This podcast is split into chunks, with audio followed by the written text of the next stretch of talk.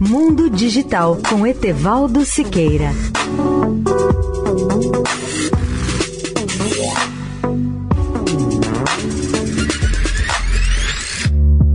Olá, ouvintes da Eldorado. É muito importante manter o seu telefone celular carregado, especialmente em casos de desastre natural.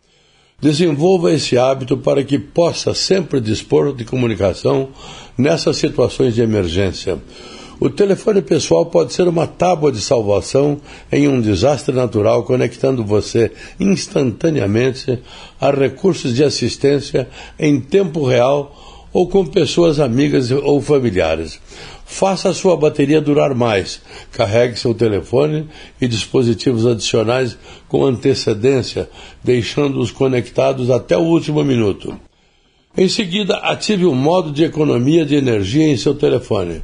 Evite atividades que consumam muito energia, como ponto de acesso via Wi-Fi para outras pessoas.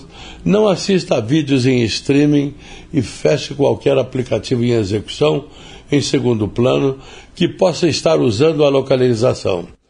Wi-Fi consome menos do que as conexões de celular, portanto, use-os sempre que possível. Mas se você não precisa estar em contato imediato com ninguém, pode até ativar o modo avião para economizar energia ao máximo. Evite as chamadas telefônicas mais longas e principalmente chamadas de vídeo. Use de preferência mensagens de texto sempre que possível. Diminua o brilho da sua tela.